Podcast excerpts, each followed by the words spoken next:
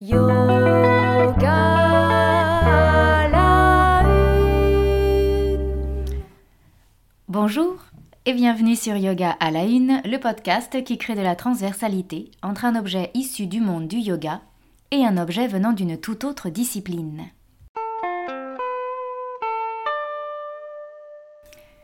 Février 21, Paris, rue des Beaux-Arts. À l'entrée d'une galerie, on peut lire les quelques phrases déposées par l'artiste, peintre Christopher Hollan.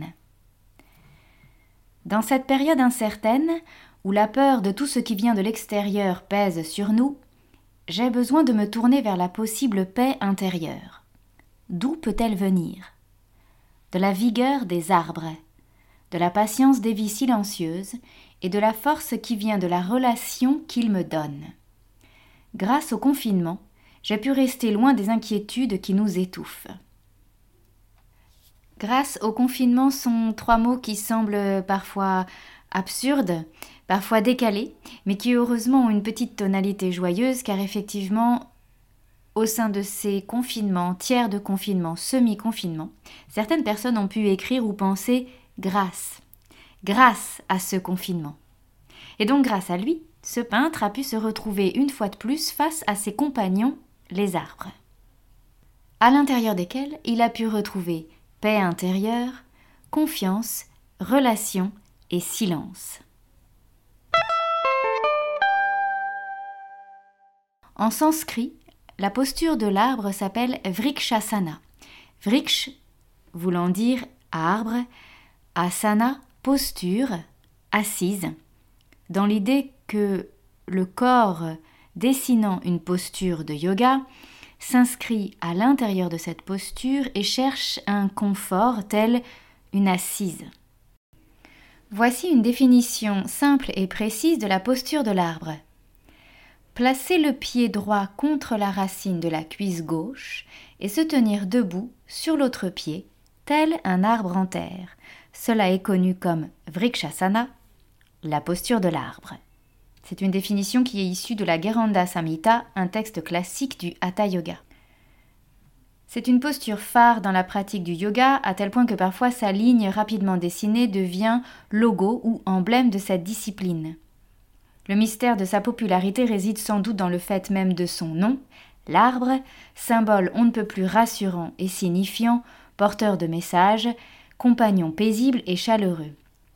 Qui n'a pas à l'intérieur de lui un arbre imaginaire ou réel, au pied duquel il sait qu'il pourrait s'asseoir, au pied duquel il s'est déjà assis L'homme sur Terre cherche sans cesse à inscrire ses racines, à puiser dans la terre énergie et ressources, pour ériger ensuite sa stature verticale, sa vie proprement humaine, au gré des saisons, des actions, des événements, des adaptations incessantes. Et la posture de l'arbre symbolise cela. Celui-ci, en apparence, est immobile et pourtant il grandit, traverse aussi années et époques. Il est donc lien entre terre et ciel, et c'est bien la lumière qui va guider son ascension. De même, entre terre et ciel, l'homme gravit, marche, actionne, cherche réconfort, cherche sens à sa vie, et le sang qui coule à l'intérieur de ses veines peut bien faire écho au flux incessant de la sève à l'intérieur de l'arbre. Mais les mots sont vains, même sur un podcast, et rien ne vaut le silence de la peinture, le silence de la posture, ou bien encore le doux bruissement des feuilles, le murmure de l'écorce, la présence fine et dense de l'arbre lui-même. Il suffit de se poser à côté de lui, de le regarder, pour que remonte simplement ce qu'il a à nous raconter. La posture de l'arbre ne nécessite pas une grande préparation.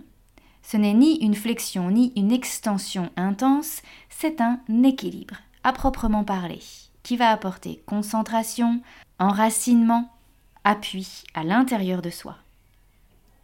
On peut marcher vers cette posture tranquillement, adapter si besoin, une main posée sur un mur ou sur une chaise, le pied pas forcément remonté jusqu'en haut de la jambe opposée, mais simplement déposé contre la cheville. C'est une posture offerte en permanence, comme l'arbre dans le jardin. Elle est toujours là, possible. Une des œuvres de Christopher Holland, acrylique sur papier, 2020, a pour titre La recherche d'équilibre, chaîne dansant. Il écrit Il y a quelque chose qui se passe par le regard, qui est sans fin et mystérieux. Et un peu plus loin, il conclut en disant Qu'est-ce qu'il a encore à me dire après tant d'années, cet arbre?